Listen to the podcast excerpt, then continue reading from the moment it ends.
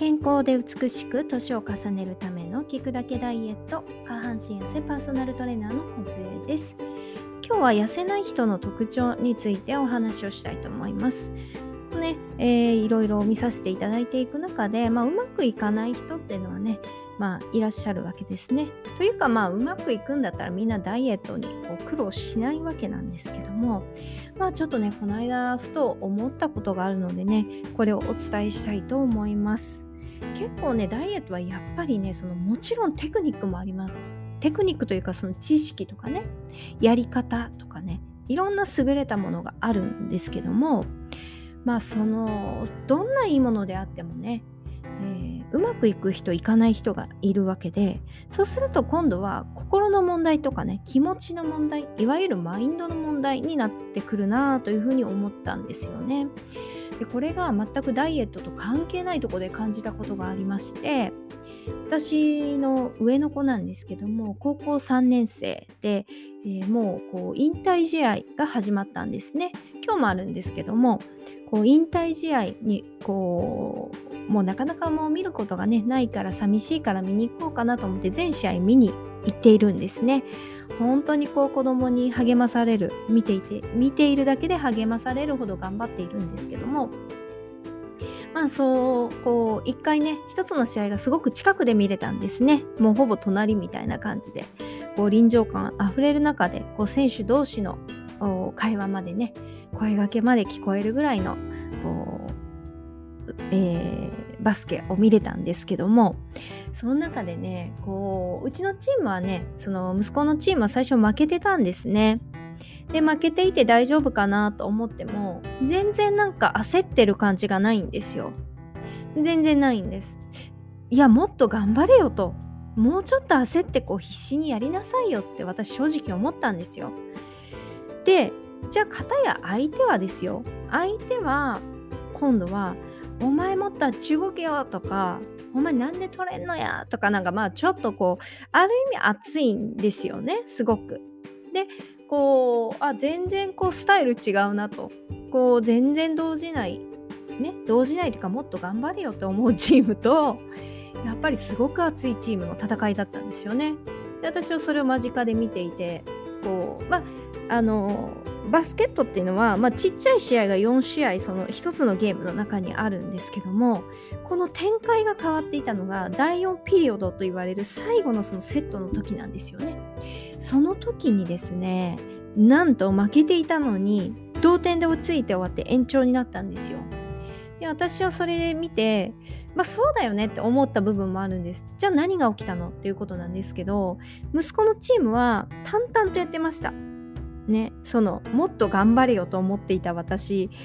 とは裏腹に淡々とやっていたんですね感情も出さずに、まあ、声がけはしてますけどもねお互いで、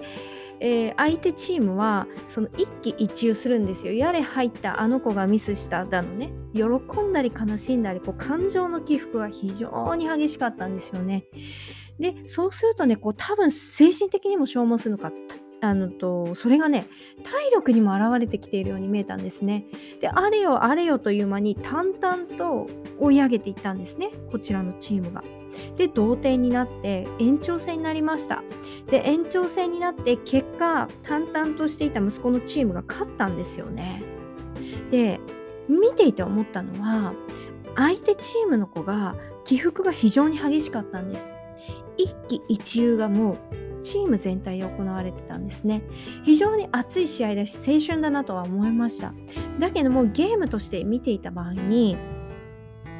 こう安定して見れていれたのは、え息子の方のチームだったんですね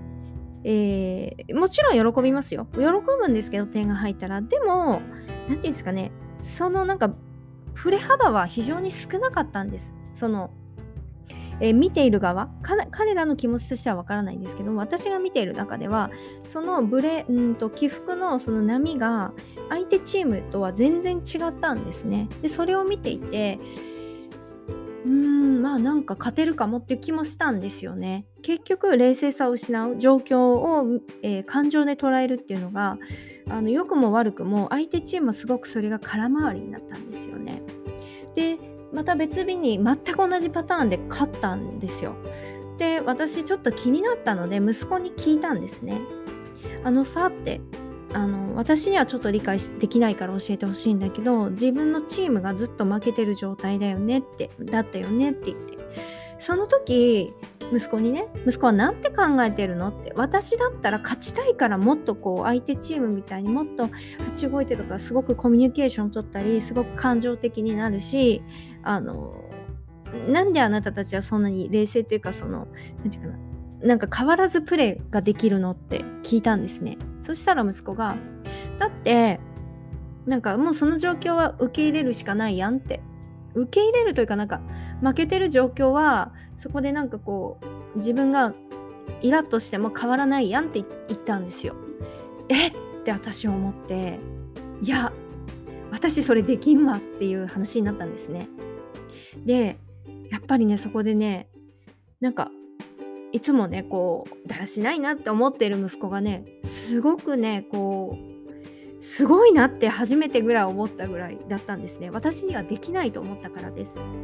でもねそれを見ていて思ったんです。結局ねダイエットもね一喜一憂する人もちろん大事なことです。喜びもあるあるからすごく喜んでくれる。だけどもそういう方ってうまくいかないとめちゃくちゃ落ち込むんですよ。うん、たりイライラしたりこううまくいかない自分にイライラし,、ね、したりねこう不甲斐ない気持ちになったりするわけですよ。それすごく私もそのタイプなのでわかるんですね。ダイエットもそうだしあとはこの仕事をしていても同じように思うんですね。だけどもねやっぱあの息子のチームと息子から学んだことっていうのは一喜一憂するっていうのはすごくね消耗するし特にネガティブ思考になった時っていうのはそのなんかネガティブネガティブの泥沼から抜けれなくなるような気がしたんですね。で私自身も結構そうだったかもしれないってことをねそのゲームを見て思ったんです。勝手に状況でこう一喜一憂してそれに自分が振り回されているような状態っていうのが私自身も起きていたかもしれないなって思ったんですね。で結構ダイエットをやるのにうん、なるべく感情を入れずにその状況を見て淡々とやるって非常に大事かなって私改めて思ったんです。